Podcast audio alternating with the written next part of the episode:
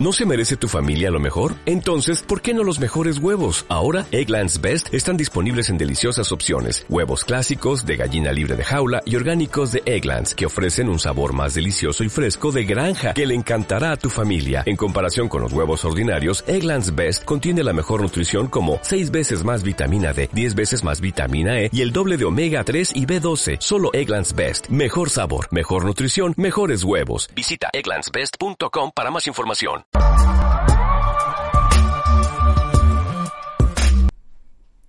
No hay ningún problema que por su magnitud sea ineludible. Richard Bach. Don't concentrate on the finger or you will miss all that heavenly glory.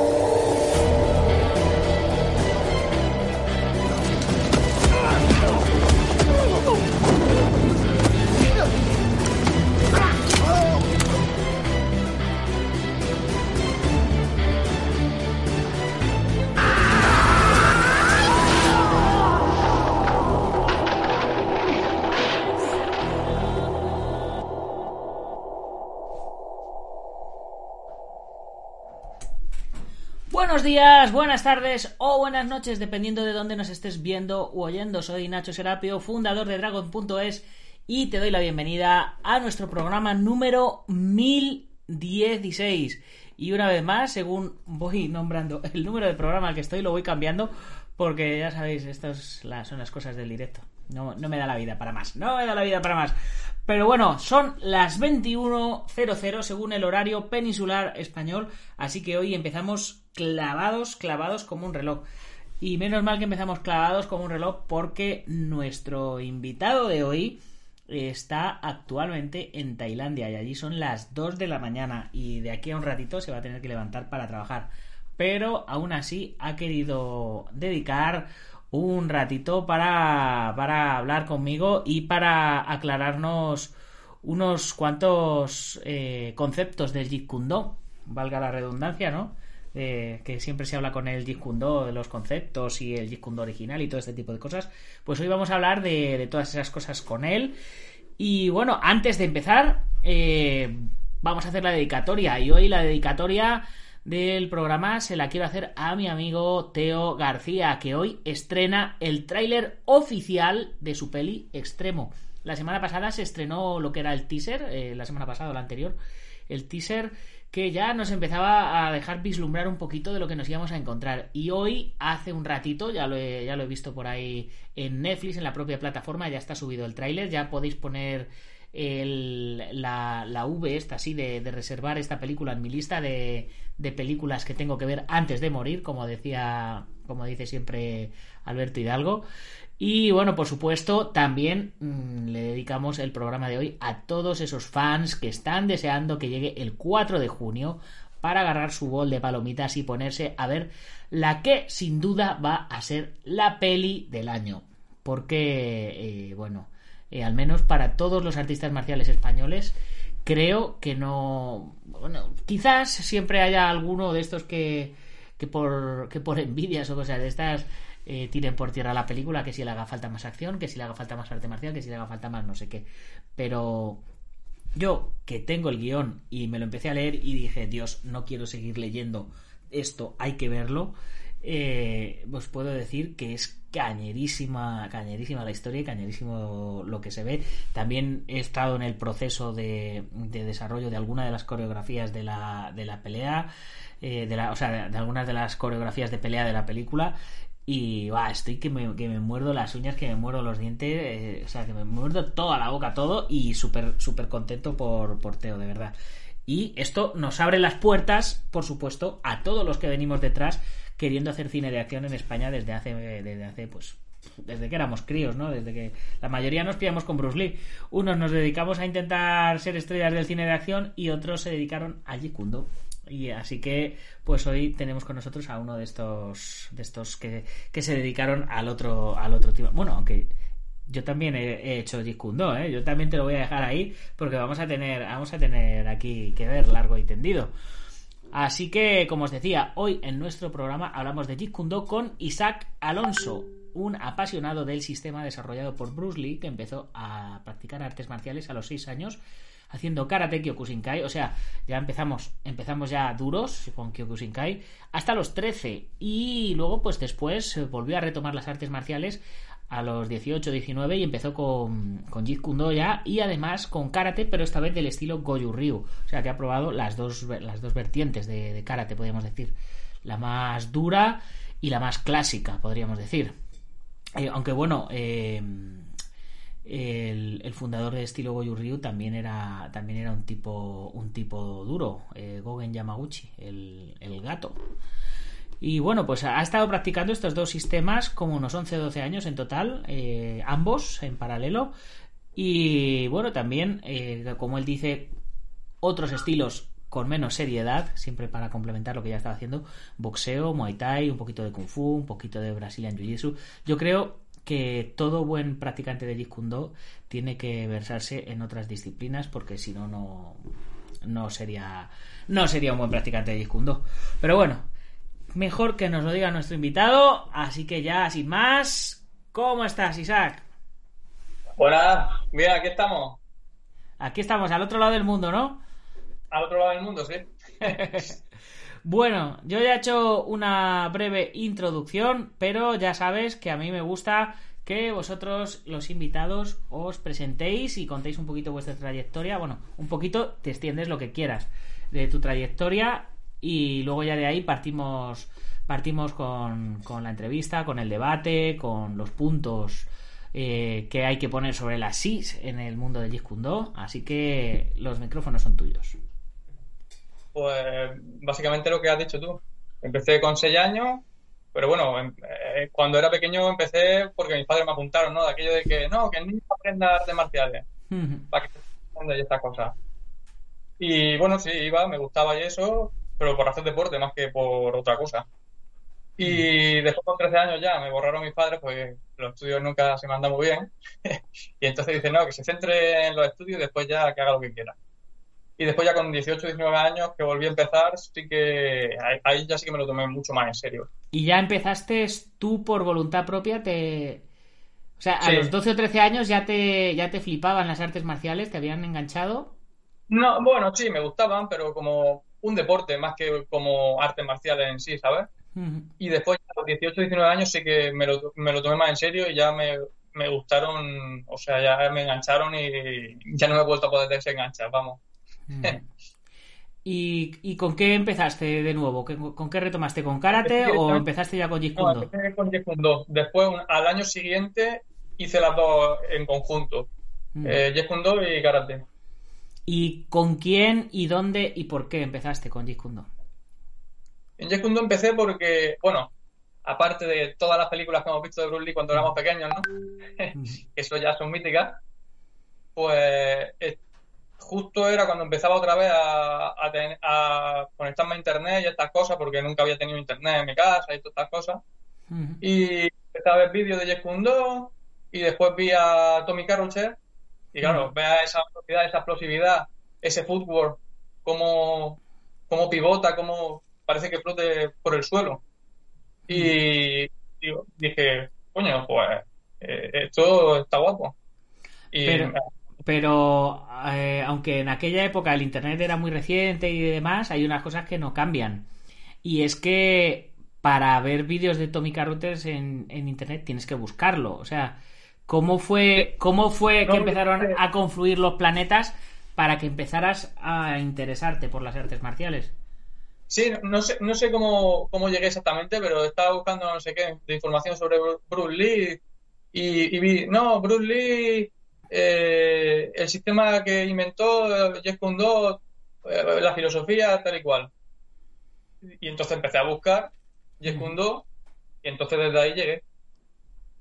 Busqué Jeff por YouTube y pues vi los 500 vídeos que había y si uno de esos fuera el de Tommy que fue el que me enganchó más, vamos. ¿Y, ¿Y, con quién empezaste y dónde? Empecé en Sabadell con eh, Joan Morté, que bueno, venía de, de Juan Zamudio, uh -huh. pero después se desligó de ahí y después estuvo un tiempo siendo el representante de Tommy ahí en España. Pero después se ve que, no sé si se peleó, no, no sé exactamente lo que pasó, pero al final acabó poniéndose por su cuenta porque se ve que, no, no sé qué pasó, vamos. Ni le pregunté ni, ni me lo dijo, vamos. Pero tú seguiste durante muchos años Sí, con él, ¿no? allí un, montón, un montón de años. No, no sabría decirte cuánto, siete años o por ahí. Y después, después, pues por mi cuenta. Y cuando empezaste por tu cuenta, empezaste a conocer a, a otros maestros, otros estilos, otras vertientes. No. Bueno, en, en otro estilo de, de artes marciales sí. En otro estilo de Kundo, más bien cuando estaba con, con mi Sifu. O sea, que él, eh, a la vez que él iba descubriendo otras, otras vertientes, otros puntos de vista del Jeet Kune Do, pues vosotros le acompañabais en ese viaje, ¿no? Como quien dice. Sí, sí, sí. Bueno, cada uno eh, le gustaba más una, una cosa y otro otra, pero sí, todos íbamos ahí a, juntos con ellos. Y Pero el- bueno, la línea era, porque de, de Juan Zamudio tiene una línea también bastante parecida a Tommy. Tiene algunas cosas diferentes, pero más o menos va por la misma línea. Después, Tommy y eh, Joaquín Marcelo también van por la misma línea. Y en paralelo estuviste haciendo karate todo, todos esos años. Todos esos años, sí. ¿Y, y cómo te da por dos estilos tan diferentes?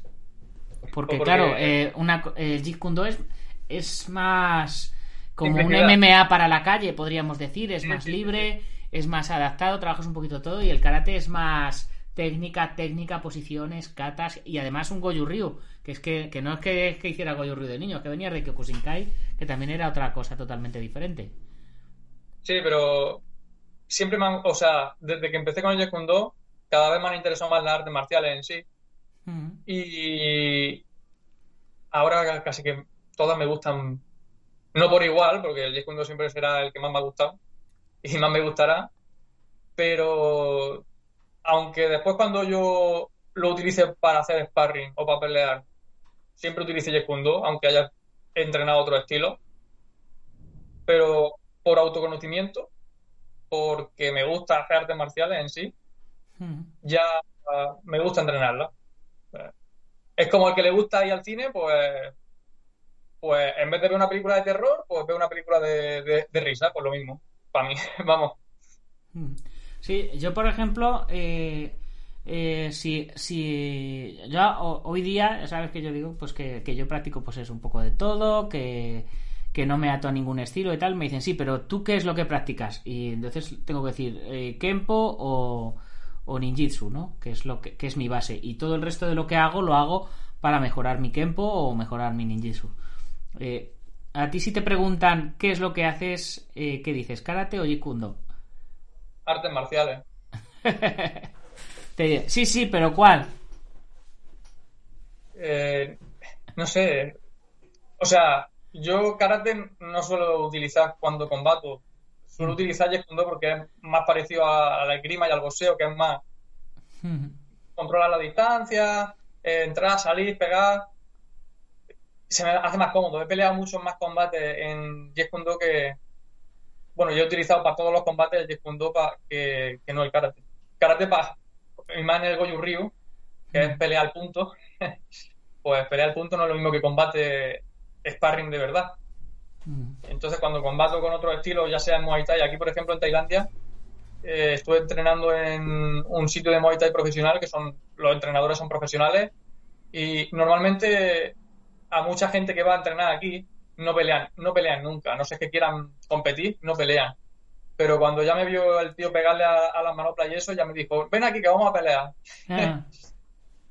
Muy bien, vamos a hacer una breve pausa y vamos a leer aquí a todos los compañeros que están comentando por el chat.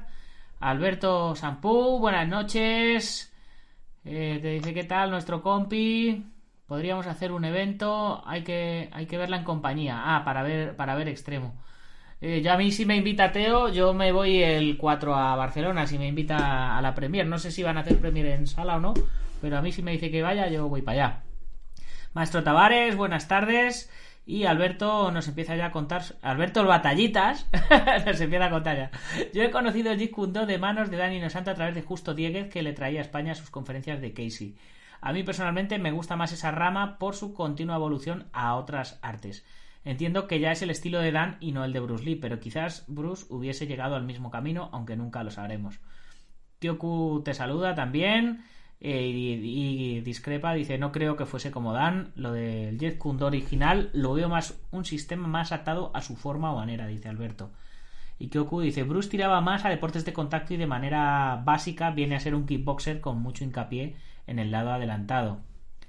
Alberto dice, no que fuese como Dan porque cada uno es diferente, sino que hubiese seguido agregando cosas, yo creo.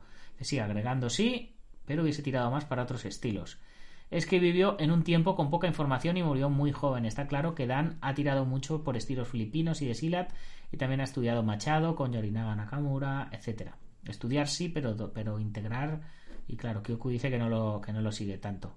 Alberto dice, yo creo que imitar como religión algo que era lo que existía en los años 70 no me parece tampoco la solución dentro de gente muy buena que existe en esa rama como Joaquín Marcelo. Y aquí es donde empezamos a, debatir, ¿no? A donde, donde empiezan los, los, puntos a aclarar. Porque teníamos aquí una listita de, preguntas. ¿Qué diferentes líneas de Jeet Kune Do hay? Es la primera, la primera pregunta. Así que. Dale. Pues mira, eh, hay diferentes líneas que se van abriendo, ¿no? Pues según los alumnos. Porque cada, o sea, cada mm, maestro tira, porque Jet Kundo no es algo fijo de que no, nada se puede mover. Cada uno tira, a lo mejor, mira, yo a mí me va mejor tirar el, a ver que se me vea bien, el directo de esta manera y a lo mejor le mejor tirarlo con un poquillo más ladeado, ¿sabes? Pero bueno, no cambia mucho la cosa. Pero los más diferenciales son el Jet Kundo Old School, que es como Wing Chun modificado, ¿no? Que es el principio del Jet Kundo.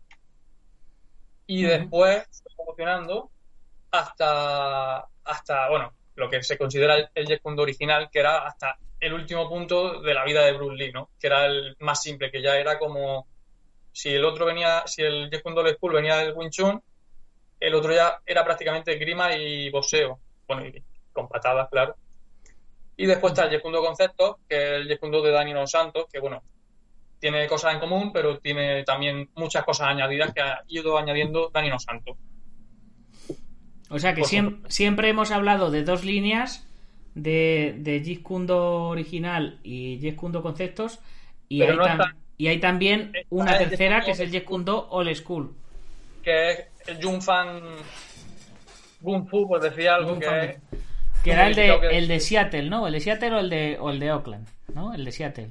Sí, sí, sí, sí que es el Jeet de antes de la pelea con Jack Man, por decir algo, porque ahí es donde Bruce Lee se dio cuenta de que estaba demasiado limitado por el, por el Wing Chun y fue empezando a evolucionar hasta llegar a la evolución del, del Jeet original, que era boxeo de grima. Hmm. Muy bien. Vale, entonces, eh, obviamente, siguiente, siguiente pregunta es eh, diferencias, diferencias entre, entre los tres estilos.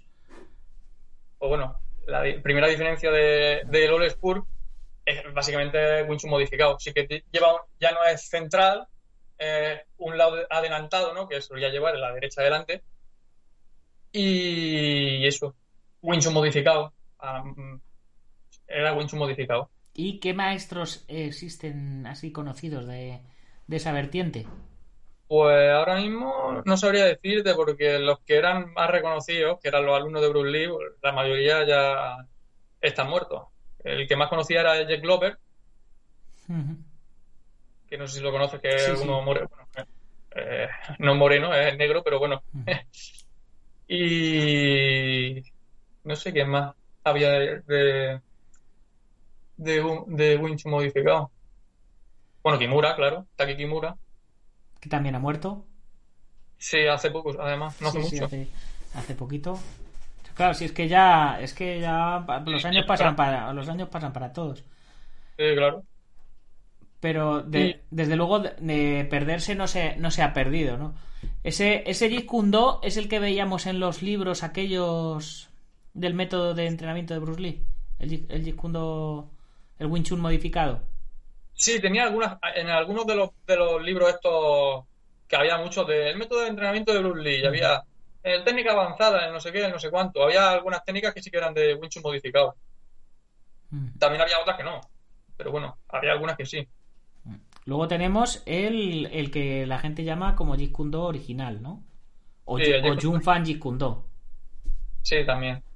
Eh, el Jeet Kune Do original es el- la línea que solía llevar Ted Wong, que era la línea de hasta el último momento de la vida de Bruce Lee, que era un, un método mucho más, o sea, era todo basado en la- lo único que quedaba de, de, de Wing Chun era el- la línea central. Entonces él, bueno, que también va ligado con la esgrima, que también utiliza mucho la, la línea central, ¿no? Pero eso era lo único que quedaba.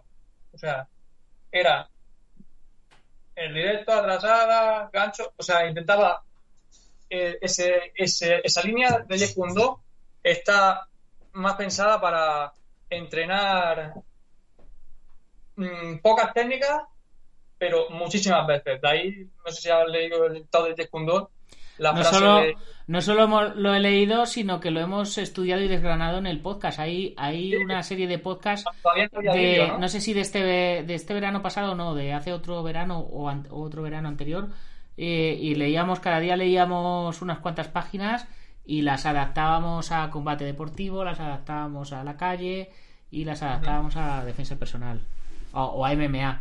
A- o sea, las adaptábamos, no me acuerdo, era, yo creo que era a MMA y a la, y a la calle, más o menos, un rollo así. El- la manera de moverse, la estrategia y todo. Pues de ahí venía la famosa frase de yo no temo al hombre que sabe dar 10.000 patadas, sino al hombre que ha dado una patada 10.000 veces. Porque para Bruce Lee el Jeet Kune Do era, bueno, como yo cuando estudié, yo soy chef, cuando yo estudié cocina me dijeron, hay veces que menos es más. Todo lo que tiene que, que estar en el plato tiene que valer para algo. Entonces, si empiezas a hacer muchas florituras, eh, no sé si también has visto un- una entrevista que hizo Bruce Lee, que empezaba a explicar eh, est- eh, en un libro de estos, en una revista de esta, te dicen hacer esto, le coges, le das una vuelta, no sé qué, no sé cuánto, y después lo- ya lo tienes. Dice mucho mejor hacer ¡ay! y se acabó. Ujú. Pues lo mismo. Y después la, la, línea de, conceptos, pues el Inosanto, Inosanto pues cogió y estudió diferentes artes marciales y él hizo su propio Jeet Kune Do, por decir algo. O sea, él, como el que crea un estilo, pues lo mismo, pero con todo lo que aprendió él durante todos los años, son unas cuantas artes, mar- son muchas artes marciales. Eh, Danilo Santos ya era cinturón negro de varias artes marciales antes de Sí, empezar sí. a entrenar con Bruce Lee. De hecho, Bruce Lee lo que, lo que hacía era hacerse amigo de maestros de diferentes artes marciales para Sí, para- y aprender todo lo que podía de ellos. Sí, sí, sí, sí. O sea, que, que digamos que el Jun Fan Jeet Kune Do o Jeet Kune Do original sería, entre comillas, imitar los movimientos que hacía Bruce Lee. No, no, no, no. O sea, Jeet Kune Do, Jeet Kune Do original es simplicidad. O sea, tienes que, que pegar desde el punto si- lo más cercano que tengas hacia el objetivo más cercano que tengas. Si, por ejemplo, lo, lo más cercano es la rodilla, ¿no? Pues para toda la rodilla. Eh, lo más cercano es la cara, puñetazo a la cara. Pero todo desde la línea. Ujú. O sea, ni, ni esto de cargar el brazo, co- como tanto se ve en todo, sobre todo en vídeos de estos de pelea callejera, que se ve ahí los tíos haciendo así. Sí. Sí, Nada. pero, pero lo que- a lo que me refiero es que al final eso así era como, como se movía Bruce Lee, pero Danilo Santos no se mueve así. ¿no? Por eso será, por eso será conceptos, ¿no? Porque Danilo Santos cogería los mismos conceptos, pero los adaptaría a su morfología, a su manera de ser, ¿no? A- o a lo que Eh, sabía. Hay mucho, mucha, demasiado, o sea, hay mucho más de añadir en, en conceptos, por decir algo, que de quitar. Bruce Lee pensaba que era como el David de Miguel Ángelo, que tiene una roca y tenías que, que quitar todo lo que no servía para quedarte con lo esencial, con lo perfecto. O él él pensaba más en quitar que no en añadir. Y después, claro, en quitar, pero para trabajar todas esas técnicas que son esenciales. Todas esas técnicas que dicen, vamos a trabajar las técnicas que, que mm, más resultados me van a dar con, con, las menos técnicas diferentes posibles, porque contra más técnicas, tu cabeza más piensa en eh, qué técnica le hago, le hago esta, le hago lo otro, ¿no? En cambio, si tienes cuatro técnicas bien hechas, o sea, cuatro técnicas que siempre funcionan, tu cuerpo va, o sea, tu mente va a actuar automáticamente por, por inercia. Claro, está claro. Porque ya tienes súper afilada. Yo opino lo mismo en ese sentido. Yo, yo siempre lo digo, eh, para tanto para la calle como para competir, con dos cositas lo tienes, Sí. lo tienes todo hecho. Vamos Sí, a ver qué, qué siguen escribiendo por aquí. A ver, Alberto dice, claro, al final, según las habilidades del instructor, al ser un estilo libre, deriva más a pateo, atrapes o puños, etcétera. Es lo que suele pasar. Yo siempre he tenido una pregunta, sin maldad. ¿Qué nivel tenía Bruce Lee de Wing Chun para decir que no le funcionaba? Puede ser que no le funcionara a él. Era muy joven, a veces hoy en día pasa igual. Gente que dice que hace su estilo porque no tiene nivel suficiente para defender el que está aprendiendo. Yo creo que, que el problema del, del Wing Chun no era tanto que si fuera efectivo o no en corta distancia. El problema estaba en el juego de pies que tenía, que el juego de pies del Wing Chun es muy limitado. Entonces, él cuando peleó con Won Jack Man, se ve que se cansó mucho, acabó ganándolo a los tres minutos, ¿no? En teoría, eso según dice Linda Lee.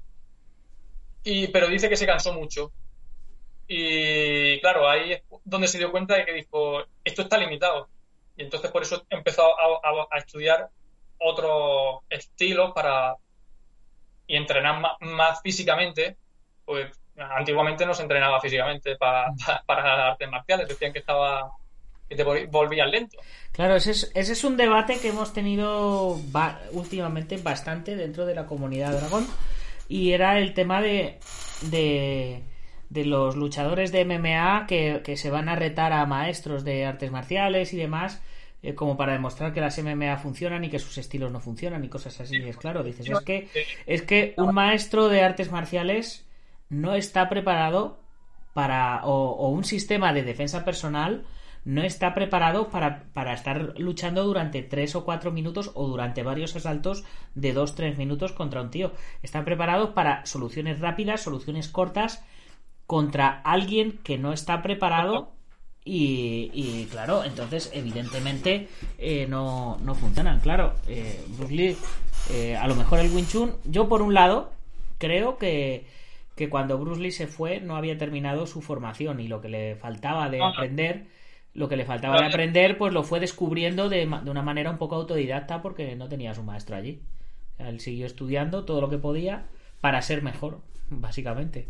Pero lo que sí que leí, eh, no sé en qué libro leí de Bruce Lee, que se ve que estuvo corriendo detrás de- del One Jump Man y claro, no, no conseguía alcanzarlo y ahí se cansó un montón. Y entonces de ahí es donde cambió todo. Y entonces fue la evolución hacia lo que acabó siendo el Jeet original. Claro, él se, se empezó a preparar físicamente para, para, una, para una pelea más larga. Mm. Eh, a ver qué más dicen por aquí. Españoles también hay muchos instructores diferentes entre sí.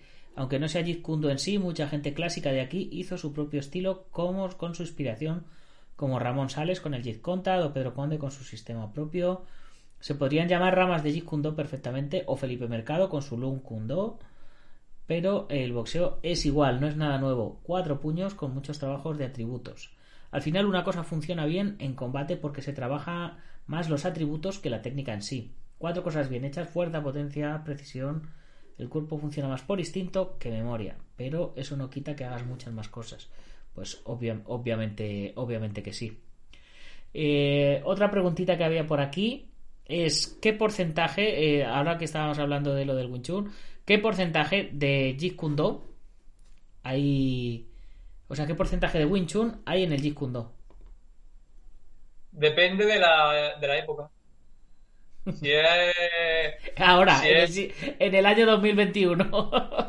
no, si es en la, en la época de, de Jeet Kune Do School, de, de Seattle y, y Oakland, pues sí que había un porcentaje muy alto de, de Wing Chun. Era prácticamente Wing Chun. A lo mejor tenía un 95% de Wing Chun y lo demás de, de su idea, o un 90% o así, pero claro, a, a la medida que fue eh, evolucionando su estilo, ¿no? Bueno, estilo, filosofía estilo, Mm. filosofía sistema, eh, acabó estando casi... Lo único que quedó de él fue la línea, el controlar la línea central. Por eso el Do tiene una guardia tan, tan lineal para no dejar la línea central al descubierto y tenerla bien protegida. Mm. Pero al final acabó casi desapareciendo.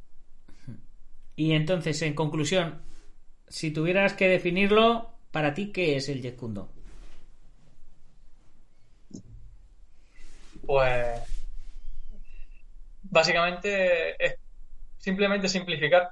El mismo Bruce Lee lo dijo.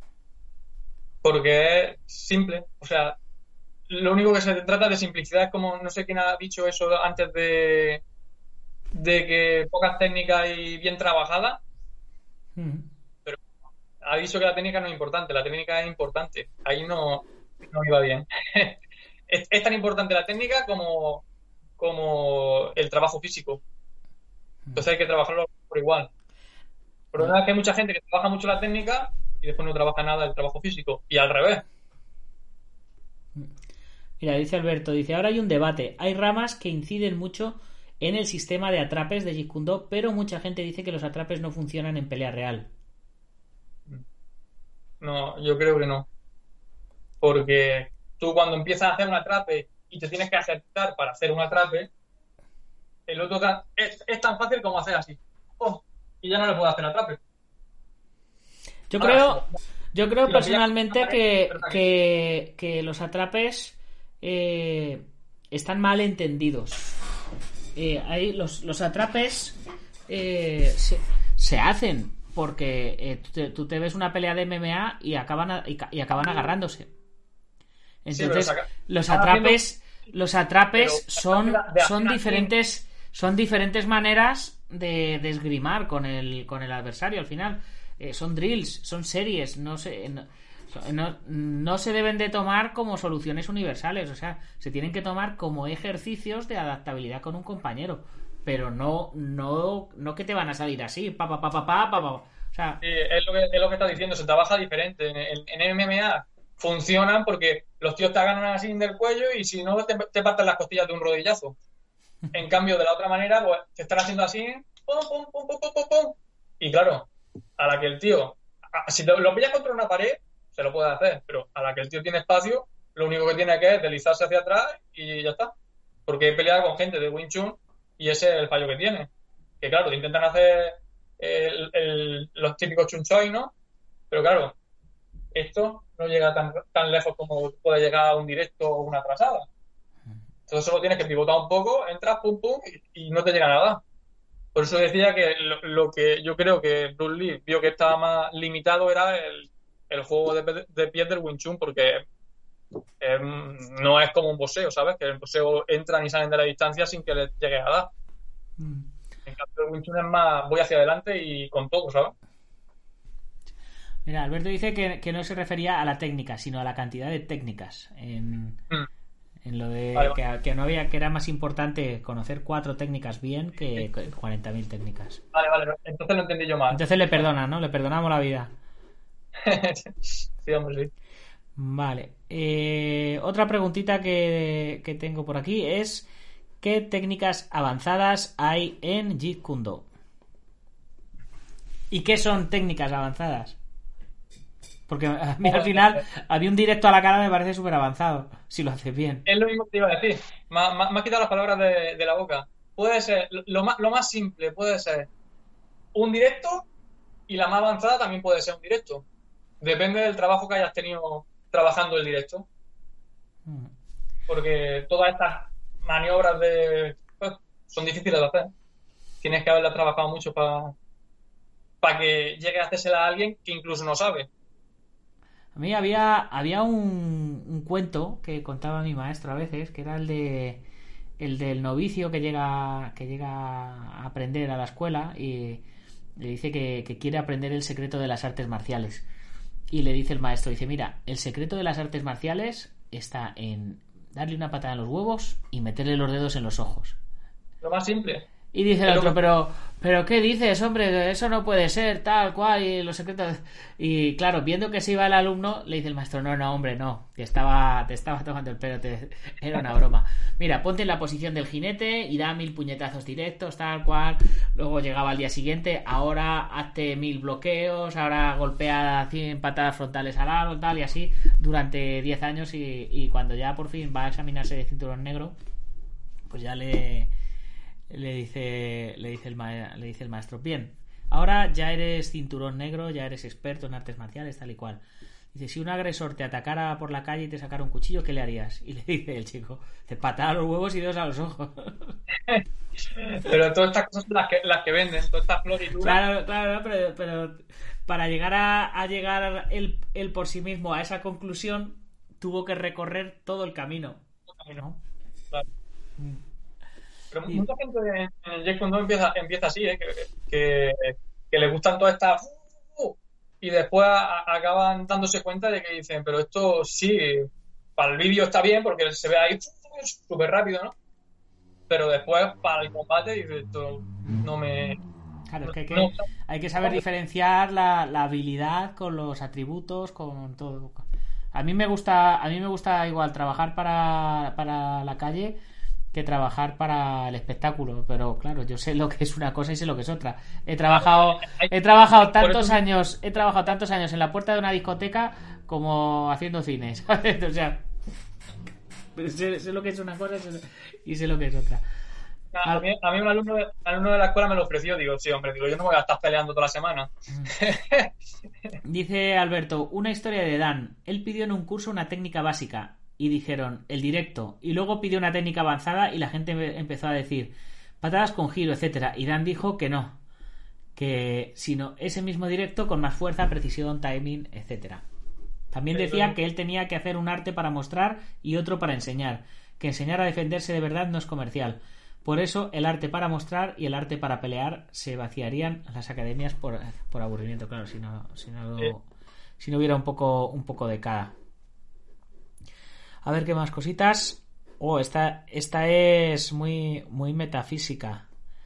¿Cuál es la máxima expresión del Jeet Kune Do?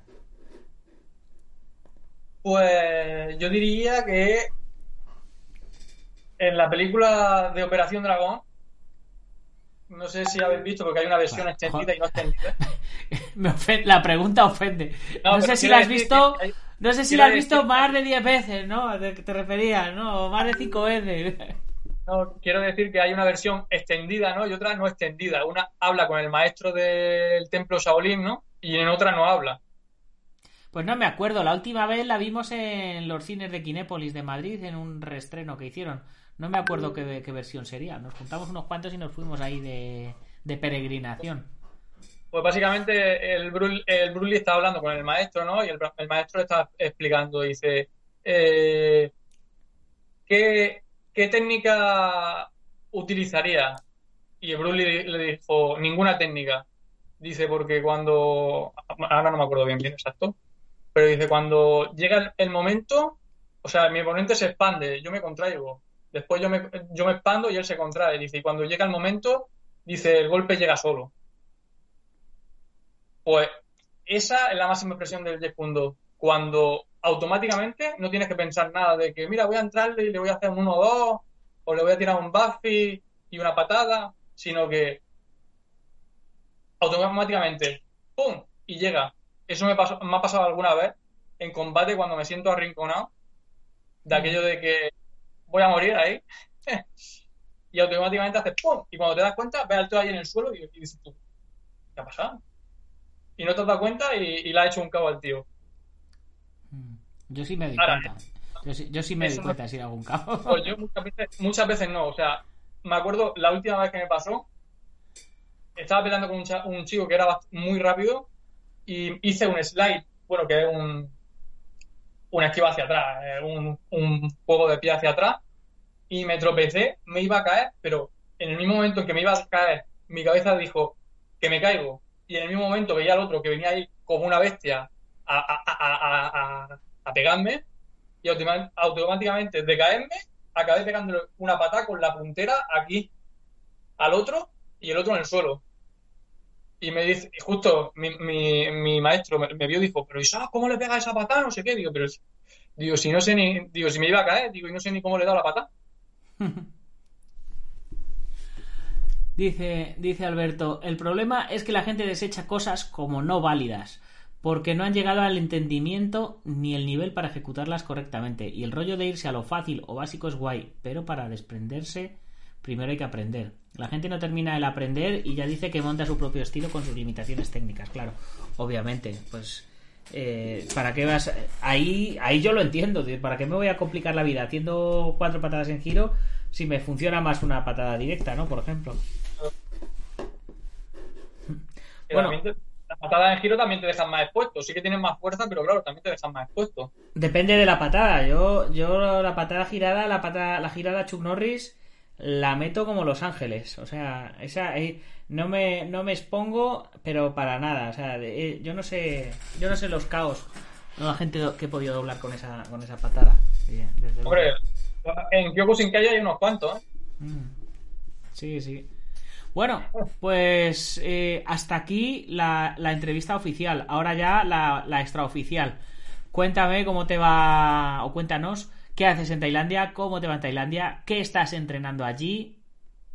Yo ya sé, yo ya sé qué haces en Tailandia, pero no sé cuándo vuelves ni nada. Pero para la gente que no te conozca dirán, este tío está todos los días metido en un campamento de Muay Thai ahí, eh, curtiéndose Ojalá. Ojalá, ojalá.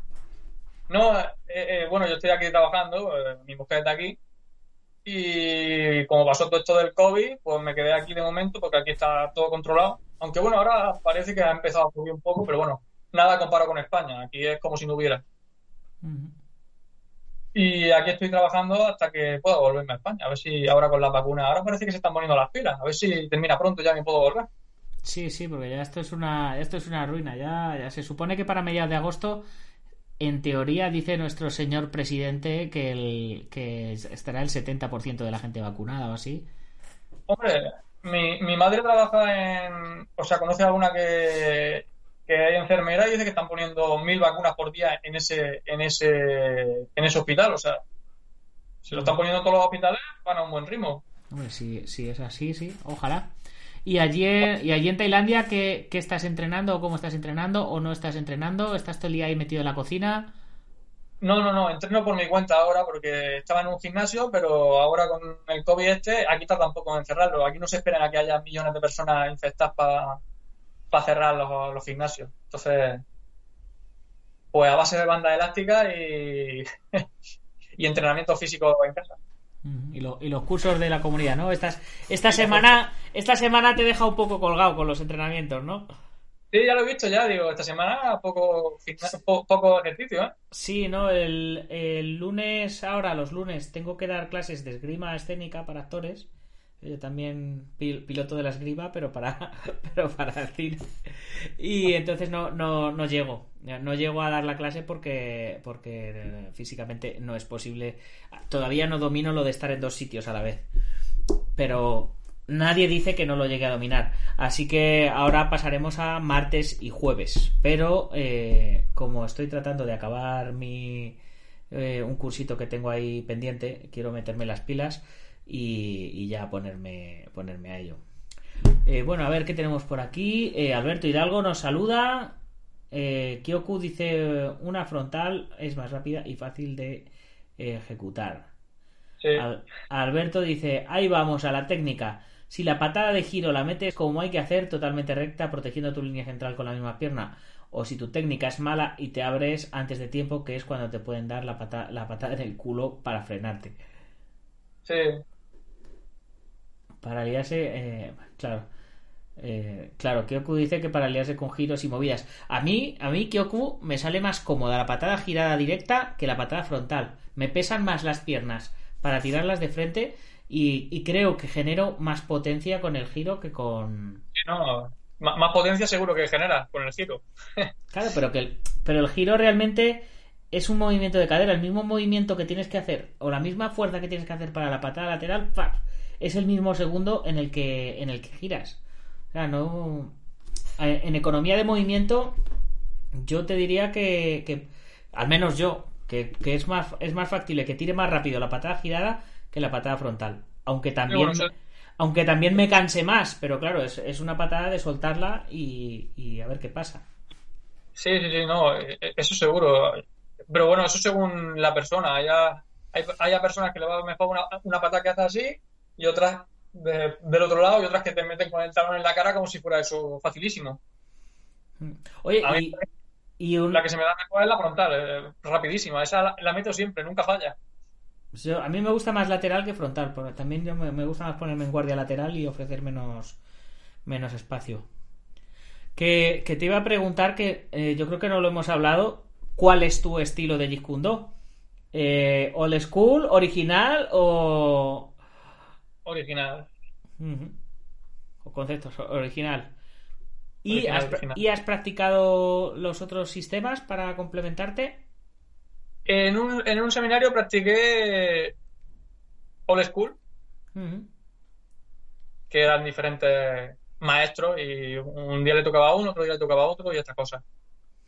Y, y un poco de conceptos también. Y si tuvieras que decir eh, tres cosas eh, buenas y tres cosas malas del Jeet Kune Do, ¿cuáles, ¿cuáles serían? Tres cosas buenas, simple, efectivo y... Y te sobra una. Una, una, es simple y efectivo, ¿para qué quieres más? Bueno, economía de movimiento, menos te cansa. Menos te cansas, pero luego al final tienes que hacer mucha preparación física para, para que sea simple y efectivo, ¿no? Hay que entrenarlo mucho.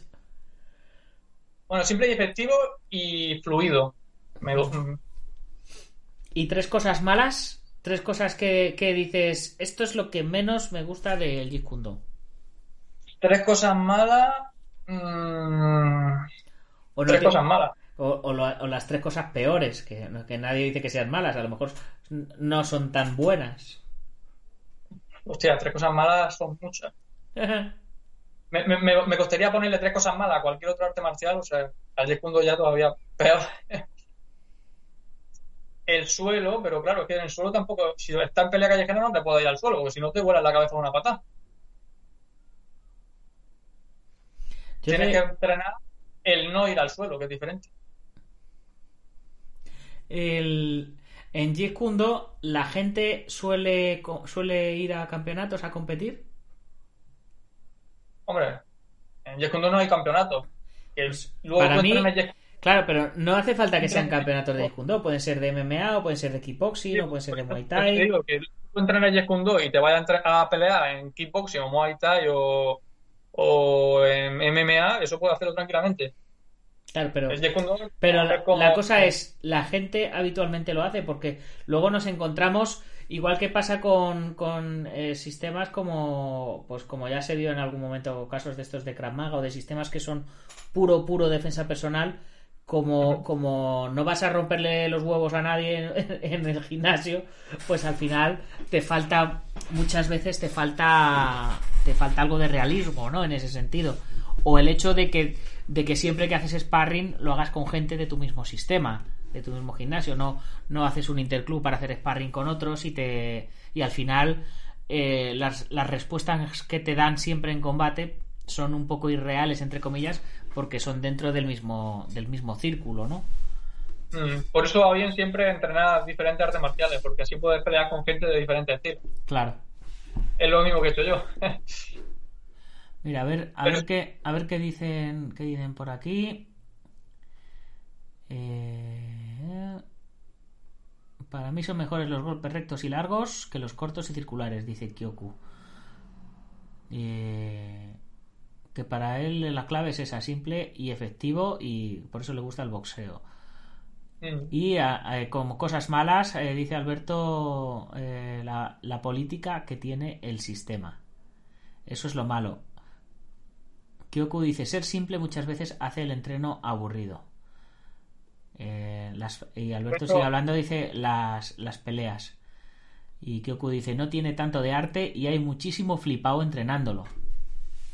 Entre, entre ellos instructores en, en el tema del Jeet Kune Do. Y muchos alumnos los endiosan o, o endiosan a Bruce Lee hasta niveles muy locos. Eso sí que es verdad. Como poniendo cosas, como poniendo cosas malas, que hay mucho flipado y mucha gente que endiosa a Bruce Lee a- hasta niveles ahí de en plan fanáticos. Eso de que hay gente que endiosa a Bruce Lee es nivel fanático sí que es verdad. Y que hay flipados también es verdad, pero bueno, en todas las artes marciales hay flipados, no solo Claro, en... el, el mayor problema para mí de, de los flipaos eh, eh, es el, los flipaos en los sistemas que no se ponen a prueba eh, en competiciones. Que claro, que ya sabemos que la competición es un entorno irreal, pero las hostias duelen igual en competición que en la calle. Entonces, a cualquier artista, cualquier artista marcial que, que sea, que tenga el nivel de cinturón negro o que tenga que dar clases, tiene que saber lo que es una hostia. O sea, tiene que saber lo que es una hostia de verdad. Se la tienen que haber dado. Porque si no, No, no va a saber, nunca va a saber de qué está defendiendo a, a sus alumnos. Por, mucha, por muchos años que lleves, si nunca has peleado, es como si, no, mira, he aprendido a nadar eh, En- leyéndome en- un libro. Claro, en la, en bañera de casa, ¿no? En la- en la- Luego te tiran al agua y dices, ¿y qué hago? Y te hundes y te mueres. Pues lo mismo, ¿eh? No puedes aprender a nadar sin meterte en el agua, no puedes aprender a pelear sin pelear. Obviamente. Alberto Sampú dice, este sábado pelea Ferguson que usa mucho el Jeet Kune Do o Wing Chun en MMA. Kyoku dice que Wing Chun convertido en Snap Jitsu. Que Ferguson lo ha dicho alguna vez que quería estudiar Jeet Kune Do pero que se metió a Wing Chun. Sí, pero en Jeet Kune Do hay más, en Jeet hay más gente por Bruce. Aburrido, entiéndaseme, hablo en general y arte entre comillas no era tan vistoso por decirlo de alguna manera. Tres instructores, tres instructores españoles, que te mojes, dice Alberto. Se nombra a tres a, a tres buenos. Vamos a que se moje en buenos instructores, no en malos instructores. Tres personas de las que de las que tú aprenderías gustosamente o de las que has aprendido o de las que le recomiendas a la gente. Joaquín Marcelo, Joaquín Marcelo, que le hemos puesto en la miniatura ahí contigo. Joan Morté, que es mi, mi maestro. Joan Morté. y Juan Zamudio. Y Juan Zamudio. Los tres han los, los tres han salido por aquí en el chat, yo creo. Bueno, Joan, Joan- tu maestro no porque no le conocíamos, pero ah, ahora sí. Alberto Hidalgo dice, yo a veces soy un flipao. El otro día le estaba dando a una placa de metal con los nudillos y con las manos hinchadas y adoloridas y pensé, joder, soy un flipao de la hostia. Bueno, por lo menos él mismo lo sabe. Sí. Hombre, eh, Alberto, si, eh, si eres el, el hombre de penetrando y sacudiendo, el empotrador de First Days, un poco flipado tienes que estar. Eh, a ver, ¿quién- eh, Kyoku dice que te mojes en quién crees que es el peor instructor que has conocido nunca. Hostia. Peores instructores, la verdad es que he conocido poco. No sé, no sé qué decirte. Pues nada, pues no sabe, pues, pues, pues ya está, pues no sabe. Yo tampoco te sabría decir, yo esa pregunta me la acabo de hacer yo mismo, de cualquier arte marcial, el, pe- el peor, el peor, es que, eh, o sea, son cosas como que uno quiere olvidar, ¿verdad? Simplemente, o aportas o apartas, y yo la gente que aparto no, no me acuerdo, no me acuerdo de ella. Ni del nombre. Mm. No, pero no, no sé, no, no sabría qué decirte. Yo como normalmente siempre iba a... Claro, cuando va a un seminario, va a un seminario de, de gente importante, no va a un seminario de gente Claro. que son malas. Y dice que Oku dice, pues una anécdota de un mal instructor. Vamos a ponértelo más fácil. Eh, la, la anécdota, una anécdota de lo que pe- lo que peor te haya te haya te haya hecho sentir en el mundo de las artes marciales. eh. Algo que te haya dejado con mal sabor de boca. O que te haya decepcionado profundamente o Te puedo decir dos. Te puedo decir una anécdota de un mal instructor, que no te voy a decir... Bueno, no es un mal instructor, Se dice el pecado, pero no el pecador, no pasa nada. Sí. Y después la, la que me has dicho tú, la de una, una anécdota de que algo me haya salido mal, ¿no? Que algo te haya salido mal o que, te, o que te haya decepcionado, no que te haya salido mal. Algo, algo que, que digas, Fua, es que. No, que me haya decepcionado, no, pero bueno, que me sabe mal, es cuando yo he peleado, he hecho sparring muchísimas veces. No he peleado en la calle como un animal, sino en sparring, ¿no? He peleado no sé cuántas veces, ya he perdido la cuenta. Y, y la gente me decía, Isa, Isa, eh, tranquilo, eh, tranquilo, vamos suave. Y yo siempre iba suave, que eso es lo bueno. Pero claro, le tocaba y le daba, pero para que supiera que le daba. Tampoco hace falta partirle la cara a él como un cabrón, ¿no? Y después veía al otro, cuando te pegaba, el que te decía tranquilo, que se le hinchaba la vena y todo cuando te pegaba, ¿sabes? Digo, a ver, tío. Digo, si me estás diciendo tranquilo, digo, ¿qué te piensas? Digo, que yo te voy a estar dando suave y tú me vas a partir la cara y yo me voy a quedar a verlas venir o qué? Y claro, pues después se las tenías que devolver. Y le devolvía una fuerte para que supiera que, eh, tranquilo. Pero claro, después si se rebotaba más, pues ahí em- empezaba la batalla campal. Claro, porque el tío no controlaba su fuerza o no sabía el daño que estaba haciendo y se pensaba a lo mejor que estaba No. haciendo menos daño. No, no es que no controlaba su fuerza, es que pegaba con mala leche. pues, ves cómo se le hincha la vena y todo del cuello cuando está pegando, ¿sabes? De aquello de que ahora que le voy a enganchar, le, le voy a separar la cabeza del, del cuerpo y todo, ¿sabes? Ujú. Y claro, si te dicen tranquilo, pues tú vas tranquilo, pero claro, si el otro te pega ahí a máxima potencia, y, eh, a ver, ¿tú qué te piensas? ¿Que yo me voy a quedar a verlas venir o qué? Claro, dice, dice Kyoku, el típico pique de sparring. Vale. No, después había con mucho, sobre todo con, con la gente que más nivel tenía, eh, peleaba muchísimo de aquello de a un ritmo súper fuerte, pero claro, sin partirnos la cara de aquello de voy a hacer un combate de boxeo de verdad, ¿sabes? Mm. ¿Y la del Pero- mal instructor? En un seminario con Tommy, con Tommy Carrucher, eh, vi, bueno, me vieron muchos instructores, ¿eh? claro, Tommy es famoso, ¿no? Y a uno le llamó la atención de que, de que peleaba así, estaba peleando y peleando así. Dice, ¿tú qué quieres, partirte un dedo o qué mientras peleas? Dice, ¿qué, qué haces con los dedos así? Dice, esto para la película está bien, digo, dice, pero para pelear no, no tiene ningún sentido. Bueno. Vale, y ahora para terminar, última última pregunta. Eh, como empecé a hacerlo el otro día con, con el maestro Coello, antes de despedirnos, ¿me puedes hacer tú una pregunta a mí? ¿Qué son para ti las artes marciales? Pues las artes marciales para mí eh, son, son una forma de vida.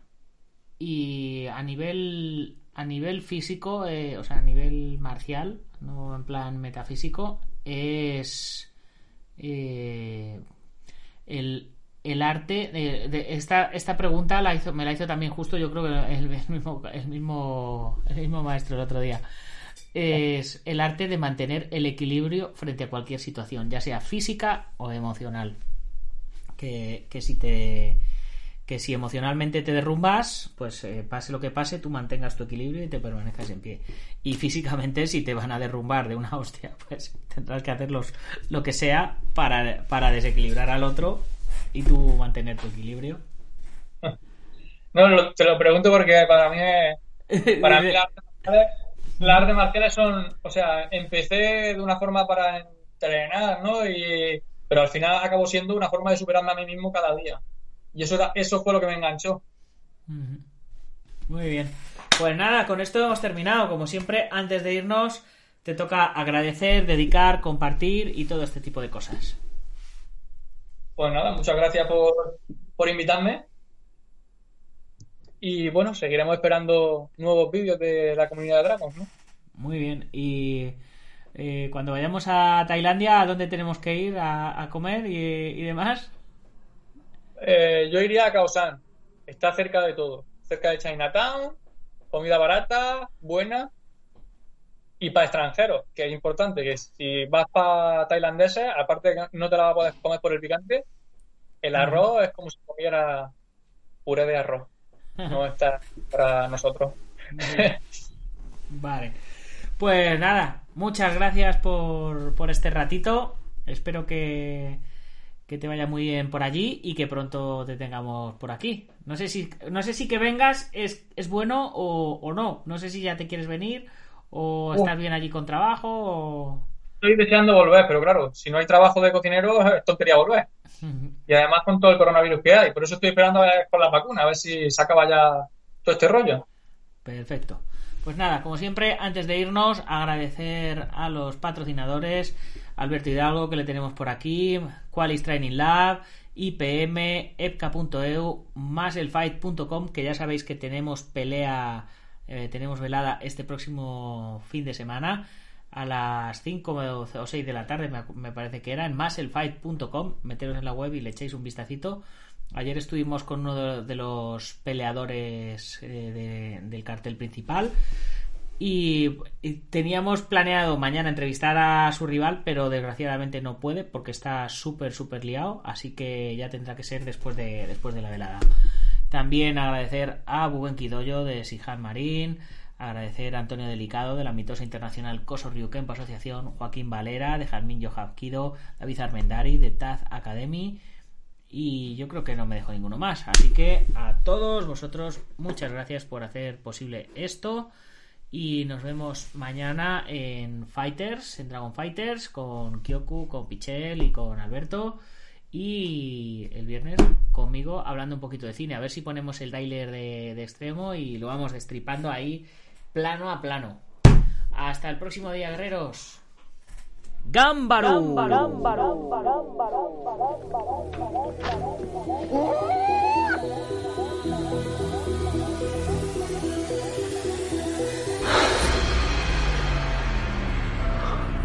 Ya sé cómo fue.